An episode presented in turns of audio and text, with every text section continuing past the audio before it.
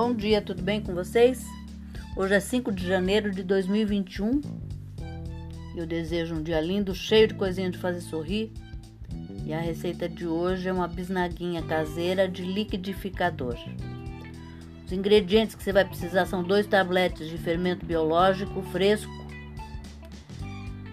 duas colheres de sopa de açúcar, três gemas, dois ovos, três colheres de sopa de manteiga derretida, uma xícara e meia de leite morno, uma colher de chá de sal, seis, e, seis xícaras e meia de farinha de trigo, aproximadamente, óleo e farinha de trigo para untar e enfarinhar. O modo de preparo.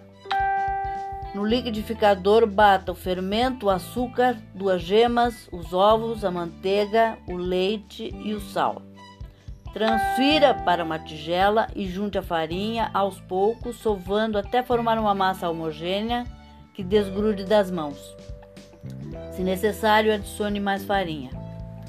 Modele as bisnaguinhas do tamanho desejado e coloque em uma forma grande, untada e enfarinhada, deixando espaço entre elas. Aí você cobre e deixa descansar por uma hora. Logo depois disso, pincele com gema restante a batida e leve ao forno médio pré-aquecido por 20 minutos ou até dourar. Deixe amornar e sirva. Esse é um pãozinho gostoso para a hora do lanche. Espero que vocês tenham gostado e até amanhã, se Deus quiser.